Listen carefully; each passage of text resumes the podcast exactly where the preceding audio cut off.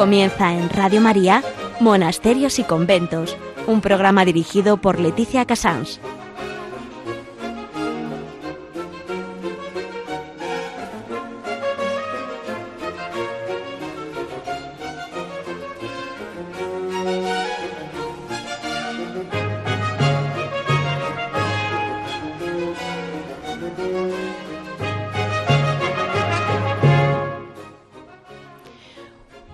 Días a todos. Hoy 31, último día de este año. Son las 11, las 10 en Canarias. Estamos en Radio María y comenzamos en directo mm, Monasterios y Conventos. Eh, en agenda les quería comentar ¿Hasta qué punto los monasterios, aunque nos parezcan desde fuera como, yo diría, casi como una empresa o una asociación, en realidad son como una gran familia? Y ellos celebran las pequeñas o grandes fiestas de una familia, entre ellas la del Divino Nombre de Jesús, que vamos a hacer un poco de hincapié combinado. En noticias vamos a hablar del Niño Jesús Milagroso que guarda eh, la Orden del Espíritu Santo de Sevilla en, en historia hablaremos de la, una reciente congregación contemplativa, una niña de esta época, eh, que son las hijas de la Sagrada Familia, que han tenido, bueno, tienen mucho que contarnos y van a dar mucho de sí aquí en España. En Hora et Labora hablaremos de los roscones de reyes de las clarisas de Medina de Pomar, de Burgos, donde realmente merece la pena encargarlos. En Piedras Vivas, Javier Onrubia estará con nosotros.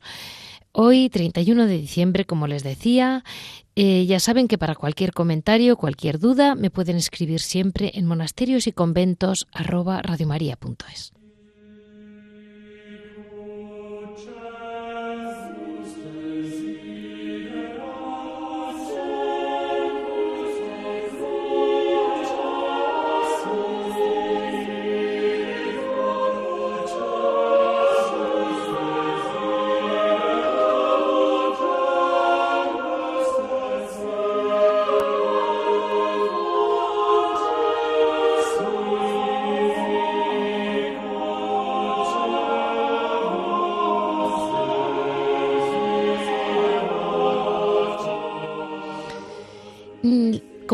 Los monasterios son realmente como, como familias.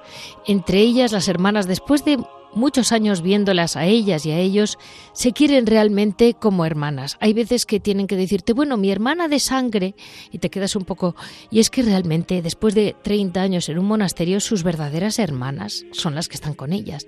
Y se quieren con los lazos que nos queremos entre las familias crean realmente hogares para el Señor, que es donde acaba de venir el niño Jesús, y como una fiesta mm, pues mm, normal dentro de una familia, ellos celebran ese bautizo de la fecha que se calcula que el niño le bautizaron, que es eh, el nombre del Señor. Entonces, el dulce nombre de Jesús es una historia mucho más larga de lo que yo misma creía. Eh, todo viene de que en el mismo Evangelio el Señor nos dice, el que invocare el nombre del Señor se salvará y ninguna orden religiosa puede adjudicarse la devoción al nombre de Jesús. Eh, desde que San Pedro le dijo a un tullido, no tengo oro ni plata, te doy lo que tengo, el nombre de Jesús, el Nazareno, echa andar. A partir de ahí empieza la devoción al nombre de Jesús, que ha sido repartida, bueno, desde el siglo XII ya tuvo, ya se había venerado antes, desde, desde que muere el niño. En siglo XII es cuando se celebra con mucho sentimiento y fervor el nombre de Jesús. Hay un himno precioso que se llama Jesu Dulcis Memoria, atribuido a San Bernardo de 1153 y mm, después fueron los franciscanos, que eran, estaban muy, muy unidos a las devociones particulares, que brillaron mucho en el culto del nombre de Jesús. Luego destaca San Bernardino de Siena, y que fue pues un magnífico y un, un, ungido realmente predicador del nombre de Jesús. Después se van incorporando, se va incorporando al calendario mm, de la Iglesia y los papas les encargan la devoción a los dominicos. Los dominicos no son muy dados al devocionismo, pero a pesar de todo, pues dentro de la orden es donde surge la gran primera cofradía que se llama el Santísimo Nombre de Jesús, que es creada por frailes dominicos. Eh, después, con el tiempo, el dulce nombre del Salvador, que mm, se cuenta que un dominico mm, tenía siempre en sus lobios este nombre y en sus viajes cantaba y entre otros otro bello himno medieval también compuesto, Jesu Nostra Redemptio. Mm, Santo Tomás, que, fue, que acaba de rematar, le da tres grandes poderes al nombre de Jesús. En primer lugar, dice que otorga el perdón de los pecados. En segundo, que da lugar eh, a la gracia de la salud y en tercer lugar la victoria a los que son tentados.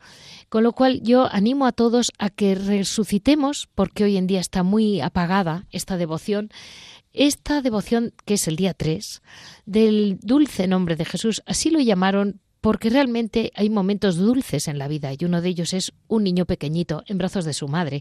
Eso es algo que nos guste o no, es dulce. Y, ahí estamos, el dulce nombre de Jesús. Vamos a dar paso con ello a, las religiosas de Sevilla, de la Orden del Espíritu Santo, que el día 3, o sea, el día del dulce nombre de Jesús, es uno de los pocos días eh, que abren, llevan la imagen que tienen un niño Jesús milagroso a la iglesia y que tiene, bueno, pues hay muchísima gente que le tiene fervor, pero es muy bonito que en España nos acordemos de los de las imágenes que realmente nos pueden hacer milagros y lo tienen ese poder porque el Señor lo ha querido así.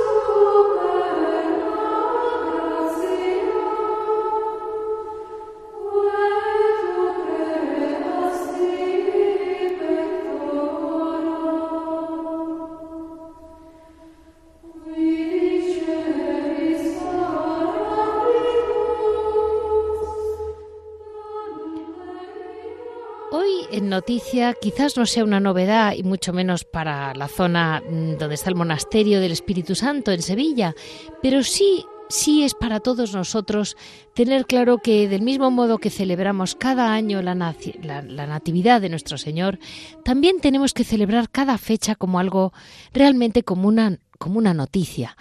Eh, es, muy bonita la historia.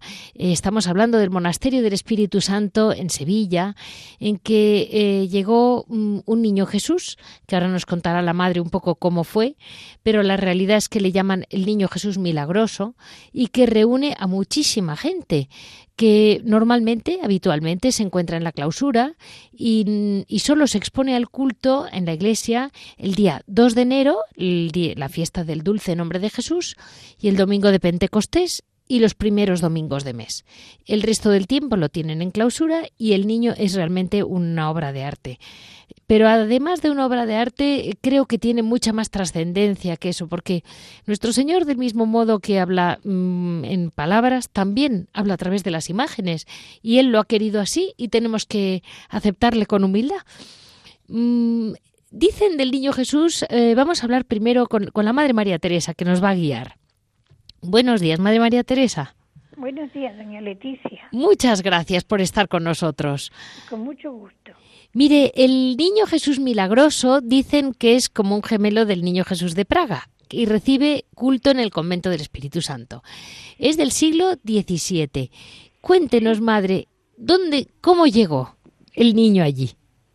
Pues, como usted ha dicho, ya tenemos en las crónicas, ya aparece el nombre de este niño, de este niño, sí. que llegó de una manera, pues, completamente desconocida. Vale. En aquellos tiempos no había tanta sospecha y tanta, quizás tanta maldad como hoy. Sí. Y entonces llegaron al torno y le pidieron por favor a la hermana tornera que tuviera que dejar allí un bulto que traía y que vendrían a recogerlo. La hermana con mucho gusto accedió a ello y entró, ese paquete entró dentro de la clausura. La hermana esperaba que un día u otro llegaran a recogerlo. Pero esto no sucedió. Pasaban meses, pasaban hasta un año. Entonces, la comunidad creyó, no sabía lo que contenía. Llamaron a las autoridades eclesiásticas y le mm, pidieron que si lo podían abrir. Se dijeron que sí y que cuál fue su sorpresa al ver que era la talla de un niño preciosísimo. Las monjas pues lo recibieron con muchísima alegría, sin saber en realidad si algún día vendrían a reclamárselo. Pero mírese, se han pasado ya siglos, no esperamos que venga nadie, no lo queríamos tampoco. Y entonces, pues las hermanas, como no tenía título ninguno, les pusieron el nombre y le pusieron el niño esposo. Eso es muy divertido, porque por lo pues visto ustedes le hicieron un trajecito del hábito de los hombres. Exacto. Se le hicieron, pues se le vistió como estaban los religiosos del Espíritu Santo y le llamaban el niño esposo. Pues el niño empezó a, algunas personas vinieron a hacerle sus peticiones y claro, eh, hacía tal cantidad de milagros que fue el pueblo el que rompió en llamarle el niño milagroso. Entendido. Se cuenta, por ejemplo, porque Sevilla ha sido en la antigüedad muy propensa a inundaciones. Hoy ya, gracias a Dios, no existe eso. Y se cuenta de una que está registrada en los anales de la historia de Sevilla, que por un milagro grande del niño milagroso apenas le echaron porque como tenía un pequeño solideo, como tenían antes los eclesiásticos, eh, al echar en el agua un pequeño solideo que tenía el niño milagroso, las aguas empezaron a descender y a, y a tomar su curso normal. Con lo que yo le digo que fue un milagro extraordinario. Y, y se registran muchísimos, muchísimos milagros. Pero es curioso que a todo el mundo le hace milagros, pero tiene predilección con los niños. ¿eh?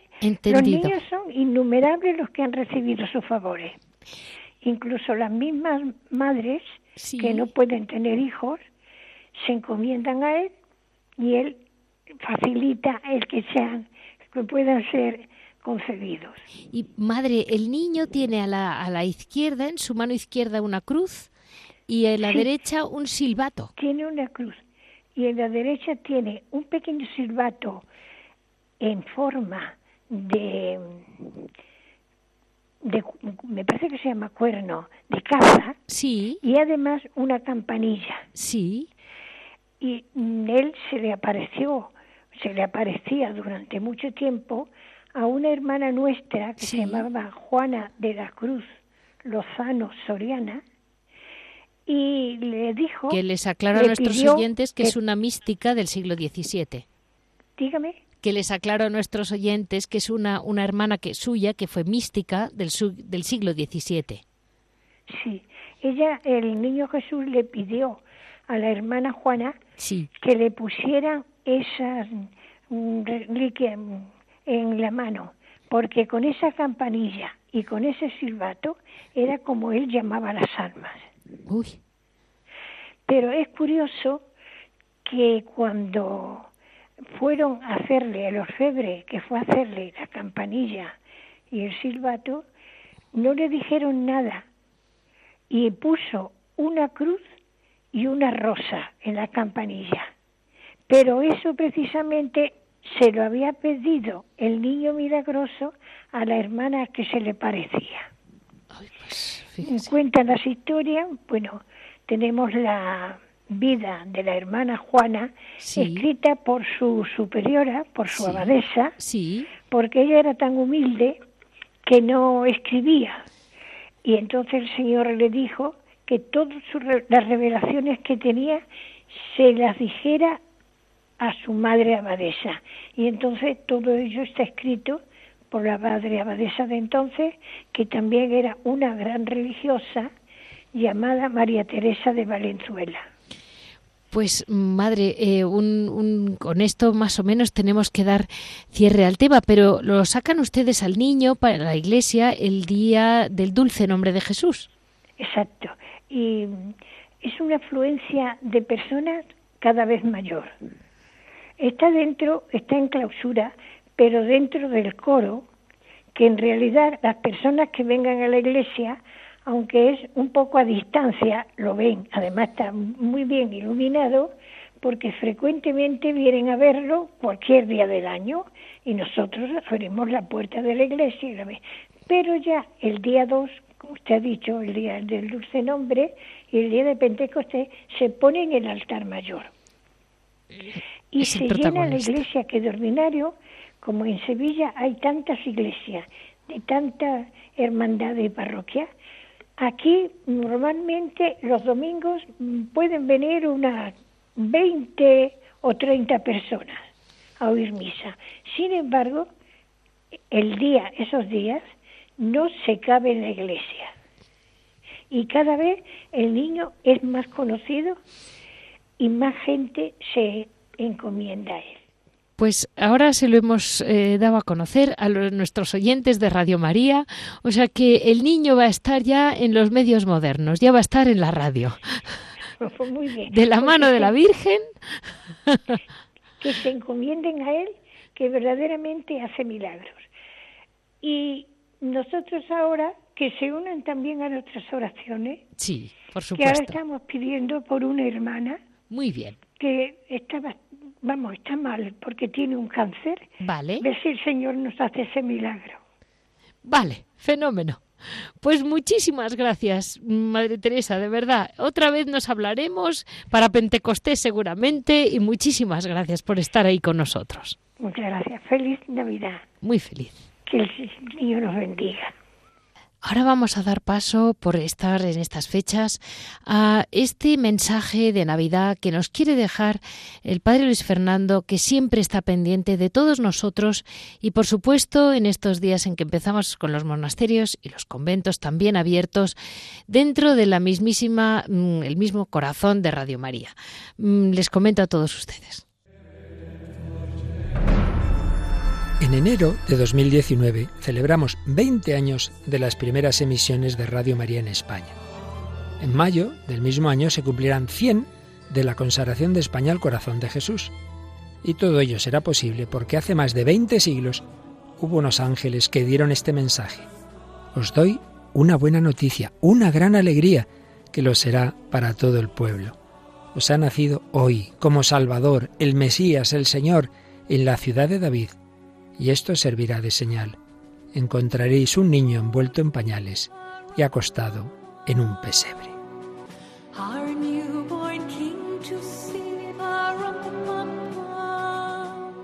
Es también la buena noticia que transmite Radio María, gracias a los que lo habéis hecho posible durante 20 años con vuestra oración, voluntariado y donativos. Esperamos seguir contando con vuestra ayuda en el futuro. Puedes informarte de cómo colaborar llamando al 91 822 8010 o entrando en nuestra página web radiomaria.es. Para seguir anunciando y deseando a todos una santa y feliz Navidad.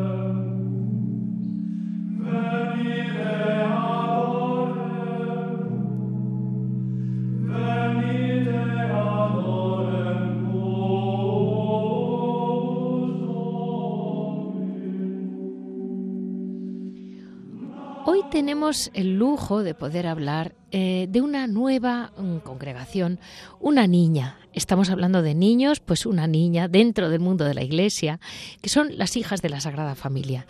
Es para España un honor que esta Asociación Pública de Fieles, fundada en 2011 en la Archidiócesis de Barranquilla de Colombia, hayan venido a España y donde tienen ya dos monasterios. Eh, les voy a comentar quién son, cómo son y mm, ya verán cómo la gente que hoy en día está cerca de estos monasterios tendrá ilusión de verlas. Les aviso que por ser colombianas y por el color del hábito tan dulce, todo tan clarito, les va a parecer como niñas, lo que en España llamamos muchas veces una monjita. Bueno, una monjita que la mujer ha tomado la decisión de escuchar al Señor, seguir al Señor, cortar con su vida, cortar con su país, venir a España y dar la talla pidiendo por nosotros. No sé yo si es una niñita, ¿eh? me parece a mí que es una gran hija de Dios.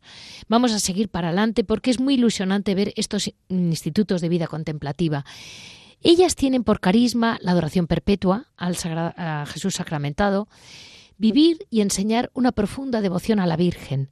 Eh, así como la consagración a Jesús por María, siguiendo el método de San Luis María Griñón de Montfort, y junto a estos tres votos, pobreza, castidad y obediencia, profesan un cuarto voto que es el de la esclavitud mariana. La Sagrada Familia es su modelo, el su modelo más perfecto, con el que se identifican para vivir en plenitud su carisma.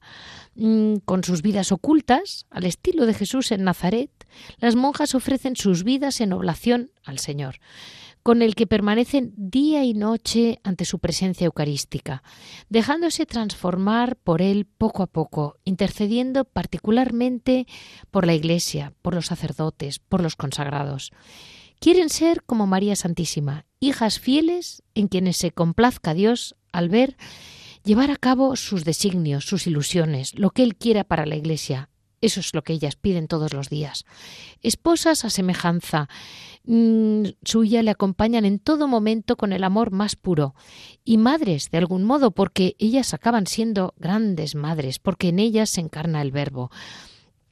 Junto al apostolado específico mm, que construye la vida de, eh, lo que es la vida de contemplación, brindan espacios de diálogo y oración en sus monasterios de una forma como realizan un acompañamiento espiritual, dirigen retiros, imparten catequesis, eh, todo en las, en las parroquias que piden su colaboración. Eh, las hijas de la Sagrada Familia se encuentran, nacen en Colombia, en Barranquilla, que es donde realmente tienen el monasterio y la sede grande, y en Ecuador también, y en España Mm, eh, tienen en Menorca y en Valencia. Antes de seguir con la, antes de, comentarles cómo fue la llegada de ellas a España, que ha sido realmente emocionante, les comento que mm, ellas mismas dicen de, en, su propia página, porque como son todas muy jóvenes, tienen sus páginas, me dicen eh, rezamos el rosario mm, todos los días, renovando su unión eh, con la Santísima Virgen, hacemos la lección divina, Trabajamos, dedicamos nuestro tiempo a realizar labores manuales y de la casa. Estudiamos, dedicamos parte de nuestro tiempo para el estudio de la palabra de Dios y la tradición de los padres, del magisterio, de la liturgia, de la espiritualidad. Mm, eh, todo el día, bueno, el centro de su vida es la misa, rezan las siete horas litúrgicas y tienen adoración perpetua. Eh, realmente son un don para la Iglesia. Y la entrada en... Eh, hay dos monasterios, uno en Valencia que me voy a reservar, el de Valencia ya se lo comentaré otro día, y hoy yo creo que ha sido una sorpresa incluso para amigos míos de las Baleares que no se acordaban. Eh, una, mm, se inauguró el monasterio alrededor de la Mare de Deu del Toro, o sea, de la patrona de Menorca, la Virgen del Toro.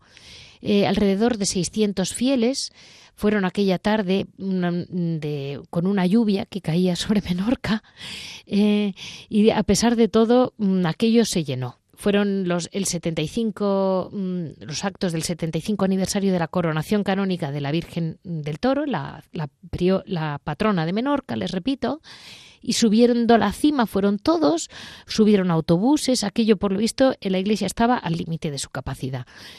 Y ese mismo día, en, ese, en, la escena antes de sacar a la Virgen en procesión, eh, se leyó el acta del nuevo monasterio.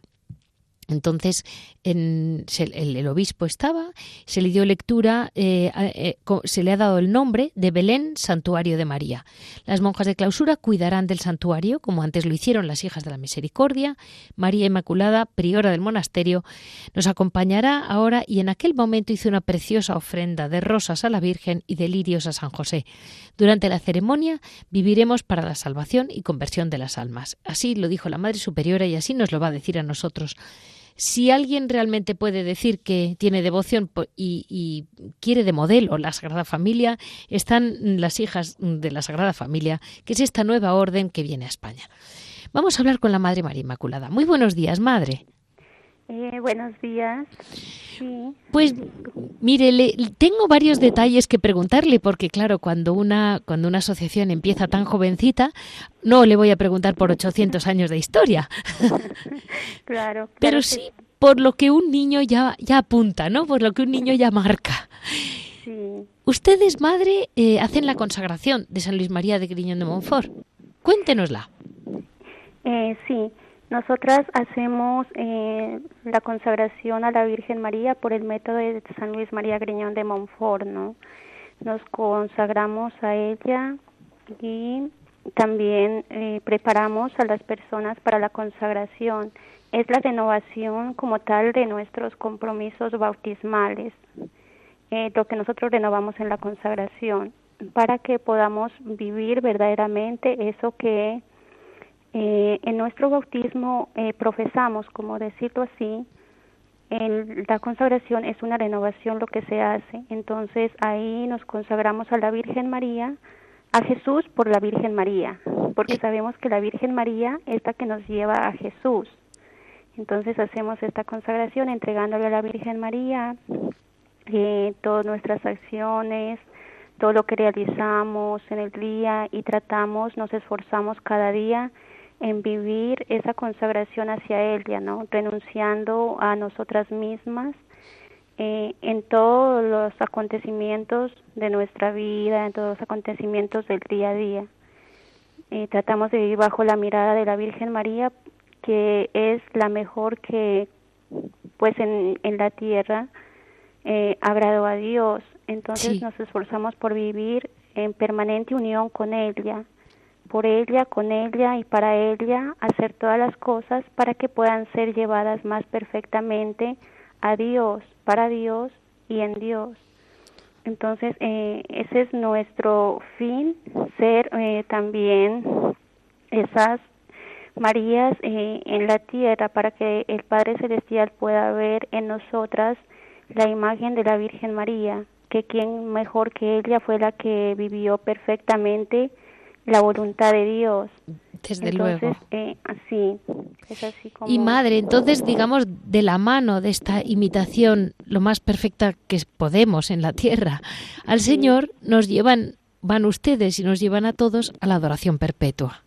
Sí, como tal, sí, nosotras como carisma eh, en nuestra comunidad religiosa tenemos eh, la adoración perpetua, ¿no? Como ya lo contaba anteriormente usted, sí, tenemos eh, a Jesús sacramentado eh, expuesto las 24 horas del día, que es nuestro principal también apostolado, que por medio de la oración que permanecemos en durante el día y la noche, eh, estamos allí orando por todas las almas.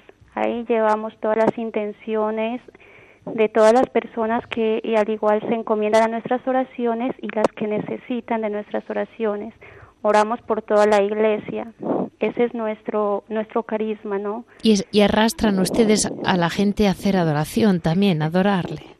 Sí, también hacemos eh, la invitación en nuestros diferentes monasterios donde nos encontramos, ¿no? Sí. Porque nosotras, eh, nuestra adoración en los diferentes monasterios es mixta, puede ser compartida. Sí. Que los fieles pueden eh, ir a adorar a, a Jesús sacramentado al igual que nosotras tenemos nuestra clausura, pero él permanece expuesto en la capilla de adoración y pueden acercarse a adorarlo.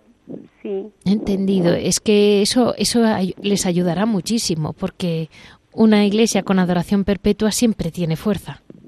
Sí, es que es nuestro nuestra fuerza, nuestro motor para, para uno seguir, ¿no? Y pues también lo hacemos como parte, por ejemplo, al saber que muchos agrarios en muchas parroquias, muchos lugares son totalmente abandonados. También lo hacemos como en acto de reparación, ¿no? Y acompañamos a Jesús eh, desde nuestros desde nuestros belenes, desde nuestros monasterios. Lo acompañamos también en los demás en los demás agrarios de la tierra. Mire, lo ha dicho usted muy bien, madre. El nombre de Belén, por lo que tengo entendido, todos los monasterios suyos empiezan con el nombre de Belén. Sí, eh, como tal, eh, nuestra madre fundadora que es la superiora general, la Madre María Jesús. Eh, ella ha querido pues que todos nuestros monasterios tuvieran el nombre de Belén, con el fin de recordar el amor a la pobreza que nos debe caracterizar, ¿no? A nosotras a semejanza de nuestro divino esposo, a él que siendo rico eligió para vestirse de la pobreza, para enriquecernos con ella, y a su vez nos recuerda el despojo que nosotras hemos de llevar en nuestras vidas. Sí, con ese sentido, para recordarnos ese amor a la pobreza, porque el Belén donde nació Jesús fue un lugar totalmente pobre, pobre, el más pobre, entonces nosotras a semejanza de él, sí, por eso se llaman Belén nuestros monasterios. Y su hábito también es muy significativo, es un color azul claro, mm, como, como un hábito casi de niña, pero en realidad no es tan de niña, tiene mucho significado. Sí, sí, sí, también el color de nuestro hábito tiene su significado. El azul, bueno, el azul que es el más visible, ¿no? Como decir, nos, nos recuerda a nosotras de que somos ciudadanas del cielo. Y también el otro motivo es porque nos recuerda muchísimo a la Virgen María, que la tenemos a ella como también hace parte de nuestra espiritualidad, como te lo dije eh, para recordarnos ¿no? que somos esclavas de ella porque profesamos también un cuarto voto, entonces es el significado del color azul. Y yo leí, madre, que por dentro el hábito es marrón por la cruz, ¿o estoy soñando?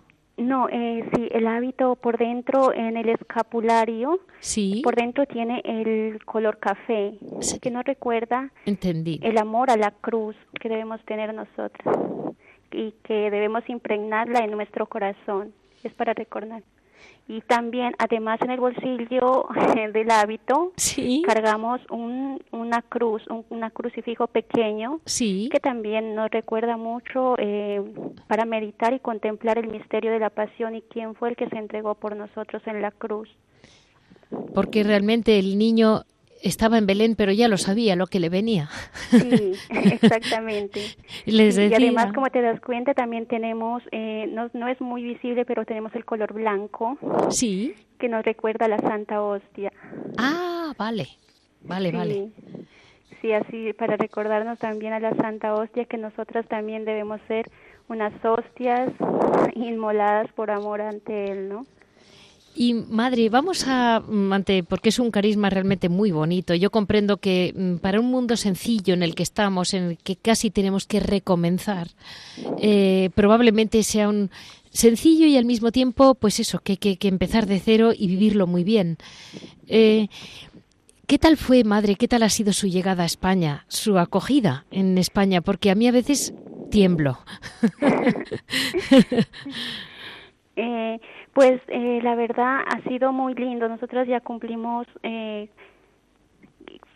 cuatro meses, ¿Sí? cuatro meses de haber llegado acá a España, ¿no? Sí. La acogida eh, acá en nuestro Belén Santuario de María ha sido algo impresionante porque compartía con las personas que nos preguntan, ¿no? O con las mismas hermanas que vivimos acá y nos preguntamos cómo si se siente como eh, esa diferencia, ¿no?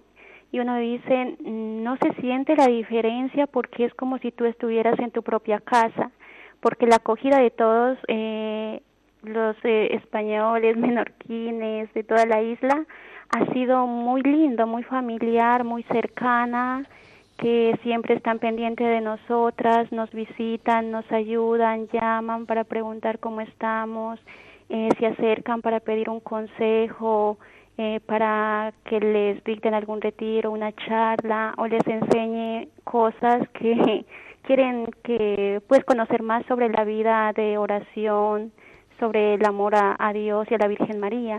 Entonces eh, hemos tenido, gracias a Dios, una cercanía muy grande con, pues, con todos los habitantes, tanto de acá como eh, de toda España, que porque como este santuario eh, es un santuario igual turístico, bueno, turístico por la isla, ¿no? Sí. entonces vienen muchísimas personas de muchas partes, de diferentes lugares a visitar a la Virgen. Y nosotras eh, aquí en este santuario aún no tenemos como tal eh, las rejas que debería tener el, el monasterio. Entonces, eh, todavía tenemos un poquito como esa libertad de salir y hablar con las personas, no salir a la calle, sino salir por aquí alrededor del santuario, ¿no? Sí. Entonces encontramos con varias personas y, y sí, de todos lugares es la acogida, eh, muy lindo, muy bueno que se acercan a nosotros y comparten con nosotras y nosotras al igual estamos a su servicio, a sus órdenes para lo que necesiten. Pues mire, Madre Inmaculada, desde Radio María le damos mm, una acogida. Le decimos que además de estar en su santuario, eh, está eh, en la radio con nosotros y siempre nos acordaremos de ustedes. Claro que sí, muchísimas gracias. Gracias a ustedes. Sí. Hoy hemos hablado con las hijas de la Sagrada Familia, una nueva congregación que ha venido hace muy pocos meses a España, que mm, tiene dos monasterios, en Menorca, que es con quien hemos hablado hoy, y en Valencia. Demos gracias a Dios porque se renueve la vida contemplativa.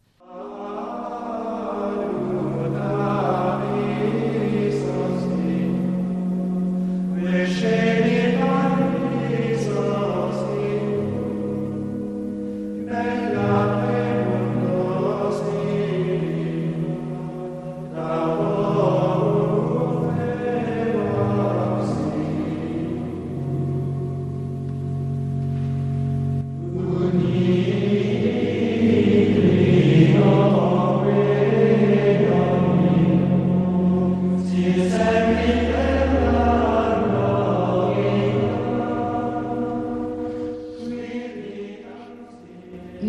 distintos roscones de reyes hechos por monasterios de España, me llamó la atención este monasterio del norte de Burgos, que está como a medio camino entre Burgos y Bilbao, y me hizo mucha ilusión porque era un roscón que tenías que encargar.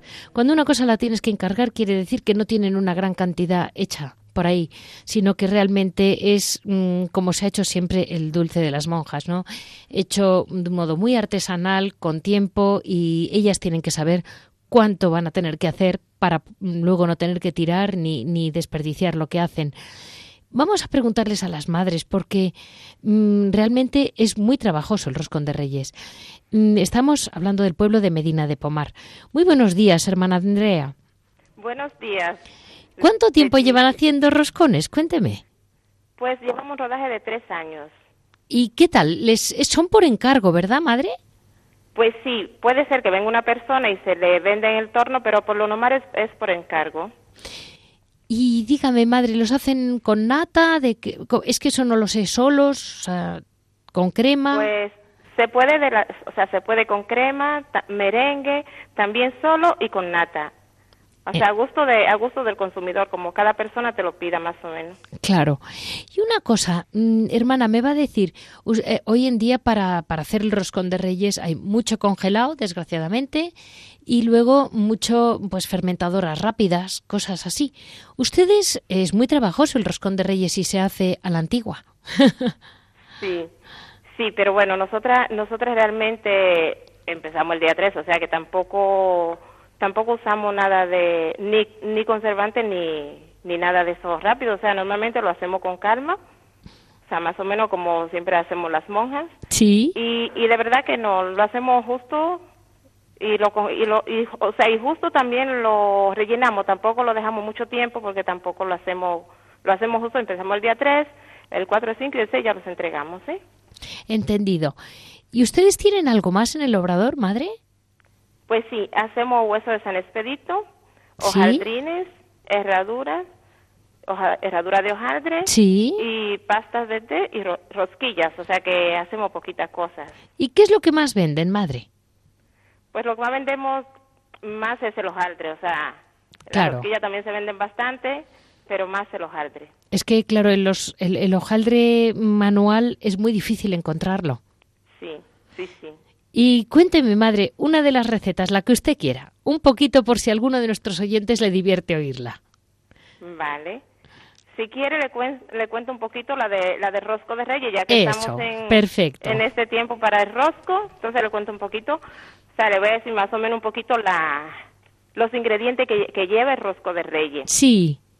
Pues el, rosco de reyes lleva harina de trigo, sí, huevos, sí, eh, azúcar, sal sí. y mantequilla. Y luego para el relleno que ya lleva, que ya como dije antes, lleva crema, nata o merengue.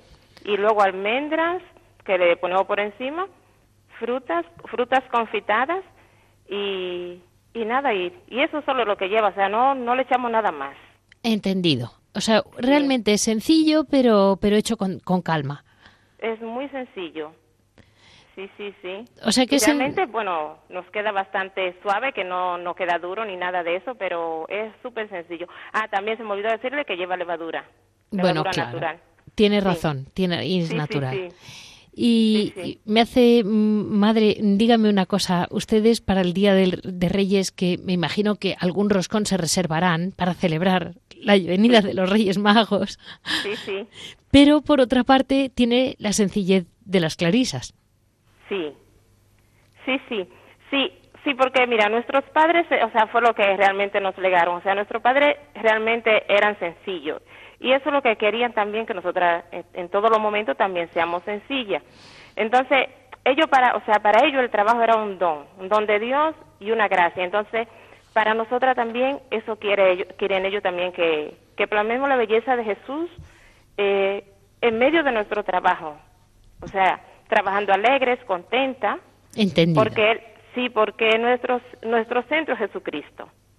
Entonces es nuestro secreto y eso es lo que deseamos de, de verdad vivir. O sea, vivir enamorada de Jesucristo y en todos los momentos que sea Él nuestro... O sea, me decía usted, ¿eh? me decía usted, madre, que, que reza siempre antes de empezar a trabajar. Pues sí, sí. Siempre que vamos a empezar a trabajar, nos, normalmente ponemos nuestro trabajo en manos de la Santísima Virgen y se lo ofrecemos todo al Señor, porque realmente desde ahí podemos estar alegres, porque si no ofrecemos nada tampoco y nos viene la alegría desde ahí. Entonces por eso nuestro nuestro seguimiento a Cristo es desde el amor a la, y la alegría y la paz. Que, que eso queremos, o sea, plasmar a todo el mundo, porque si, si nosotros estamos alegres, también aunque estemos en clausura, también llega al mundo. Y es el deseo de nuestro corazón.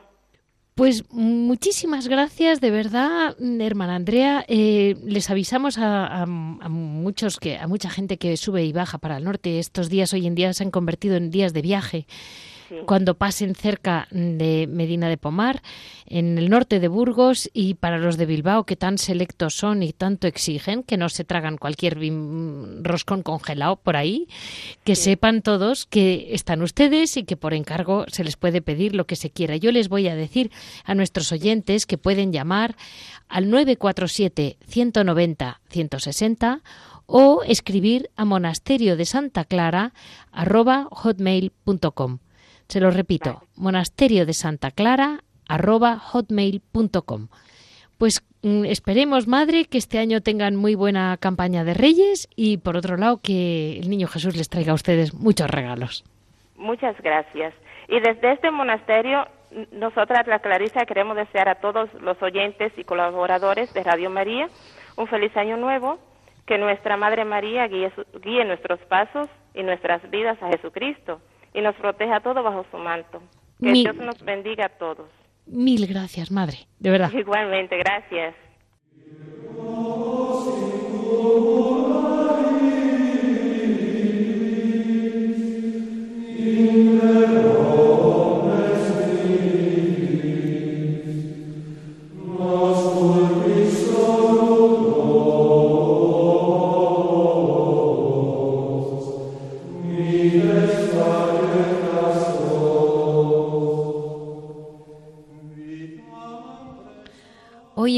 Vivas está Javier con nosotros, que estamos a punto de empezar este nuevo año.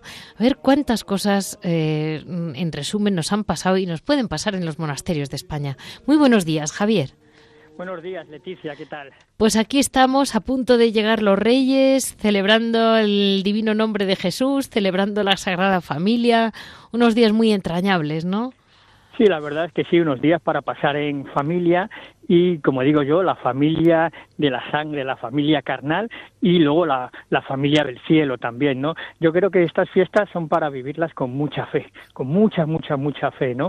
Y es un momento, yo creo que de hacer no balance, como se suele decir, que siempre a final de año se dice, vamos a hacer balance de lo que ha sido el año. Yo creo, me parece a mí, que un buen creyente tiene que hacer balance día a día, ¿no? De lo que es, de lo que es su vida, ¿no? Caso de balance a fin de año suena para las grandes empresas, ¿no? Para ver los beneficios y las pérdidas, pero para un cristiano yo creo que hay que hacer balance todos los días, ¿no? Al acostarse o al levantarse, ponerse ante el Señor y decirle, pues he hecho esto bien, perdóname por haberlo hecho bien, que lo podía haber hecho mejor, o perdóname porque lo he hecho mal, ¿no? Y, y ahora estos días sí son más especiales, ¿no? De, de vivir un poco el, el significado real de lo que son, de lo que quieren decir estos días, ¿no? Eh, el otro día leía yo un, un mensaje de no sé quién que hablaba sobre si Dios estaría de acuerdo con nosotros en cómo vivimos la Navidad, ¿no? Que nos lo preguntásemos nosotros mismos, a cada uno a sí mismo en conciencia, ¿no? Y yo decía, ¡jo! Pues este es un examen difícil de aprobar, me parece a mí, ¿no? Sí. Porque no- nos guste o no nos guste, vivimos en una sociedad, inmersos en una sociedad que de manera consciente o inconsciente se deja llevar por un mensaje consumista, un mensaje de, Oye, de Javier. salir por salir, sí. Y una pregunta, en ese mundo que tú conoces también, que es el de los camaldulenses, Sí. el de los jerónimos, esas aguas subterráneas, como decía un sacerdote, que no vemos pero que ahí están, ¿cómo se Sí. celebran, mm, pues eso, cómo se celebra esta venida de los reyes, cómo se celebra la Navidad? Porque a mí Pues- la ternura, eh, pensando en los hombres solos en el yermo mm, de Sí. la camáldula, me impresiona. Digo, madre mía, eh, ¿cómo, cómo, ¿cómo lo harán? Pues es, si hablábamos antes de la sociedad que nos rodea, esas aguas subterráneas, ese manantial que alimenta las raíces y que si no alimentase las raíces se pudriría la planta y moriría, ¿no? Sí. Eh, ese agua subterránea pues se celebra de una manera tremendamente austera, pero muy, muy, muy, muy alegre, ¿no? O sea, eh, yo, por ejemplo, la experiencia que tengo de algunos monasterios es que cuando les dices, oye, ¿qué queréis de que se os regale por, por ser los reyes? Que vienen los reyes, ¿qué queréis, no? Siempre te dicen que algo para la comunidad, que pueda servir para toda la comunidad. O sea, y dices, bueno, sí, vale, pero un pequeño detallito o algo. Y entonces a lo mejor, fíjate, te piden el librito del Evangelio diario. Por ejemplo, te piden, ¿no? O sea, tú suponte que tú a alguien le regalas de Reyes el libro del Evangelio, ¿no? Y te miraría así con una cara diciendo, bueno, anda, que se ha quedado gusto gast- gastándose tres o cuatro euros en el Evangelio diario, ¿no? Y es, y es lo que, y es lo que te piden, ¿no? Entonces, son unas cosas, o algunas estampas, como mucho, como mucho, algún libro y luego me doy cuenta que el libro ese, el monje que te lo pide lo lee y luego va a la biblioteca de, de, la, de la comunidad, ¿no? Entonces son regalos sencillos y luego eso se, eso en, los monasterios masculinos y en los monasterios femeninos, y por eso de la, de la delicadeza y de mm, eh, se hacen unos regalos de manualidades, pero verdaderas obras de arte, o sea, de a lo mejor yo hay unas pasionistas en Oviedo que mandan unas felicitaciones de Navidad hechas a mano, decoradas con hojas, con purpurina, que son obras de arte, ¿no?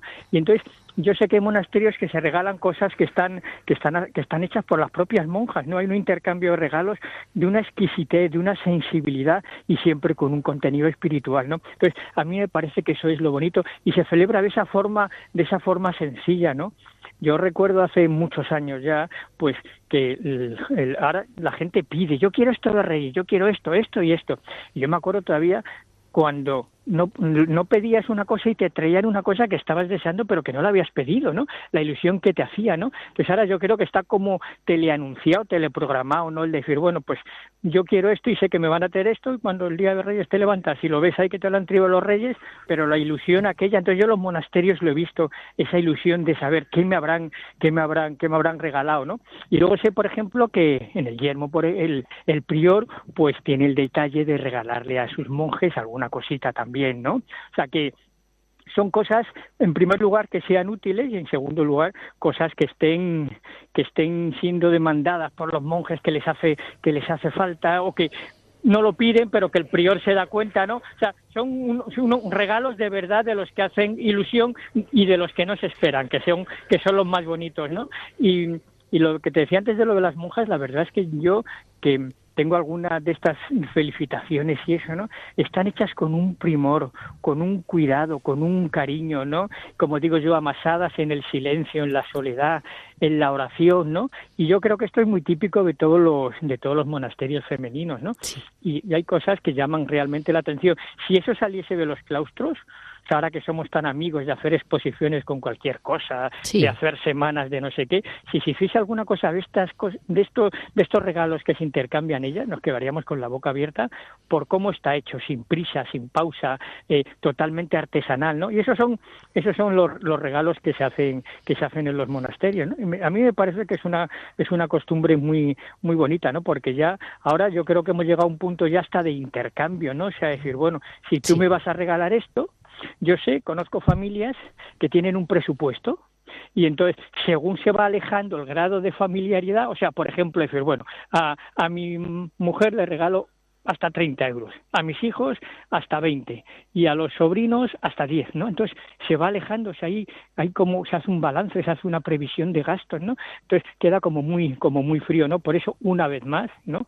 Hay que volver a los monasterios y ver que lo importante es el cariño y el amor con el que se, se ofrece el regalo, ¿no? O sea, y la intención que se, que se hace en el regalo, ¿no? O sea, no, no esperan que si yo le regalo a esta hermana esta tarjeta que me ha costado siete días hacerla, ella me vaya a regalar otra igual sino que yo se lo regalo y ella me va a regalar lo que ella cree que a mí me va a gustar, ¿no? Entonces, esa no correspondencia, ese no cálculo en ver si yo regalo esto, me van a regalar esto, sino el hacerlo por nada, o sea, simplemente por decir, aquí hay una pues hermana mía. Muchísimas gracias, Javier. Así, así nos quedamos, empezamos un año nuevo juntos en este precioso programa de monasterios y conventos, rodeados de una gente tan santa que no podemos más que dar gracias a Dios.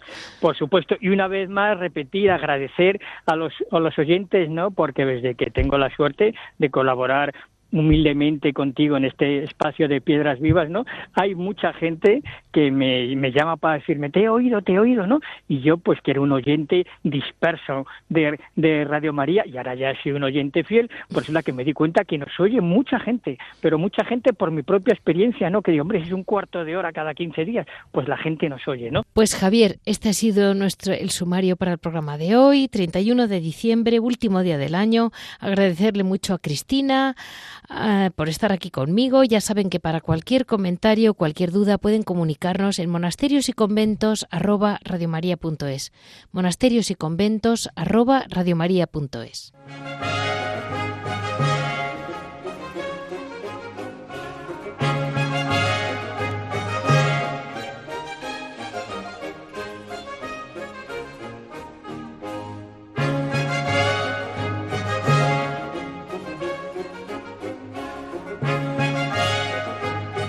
Han escuchado Monasterios y Conventos, un programa dirigido por Leticia Casans.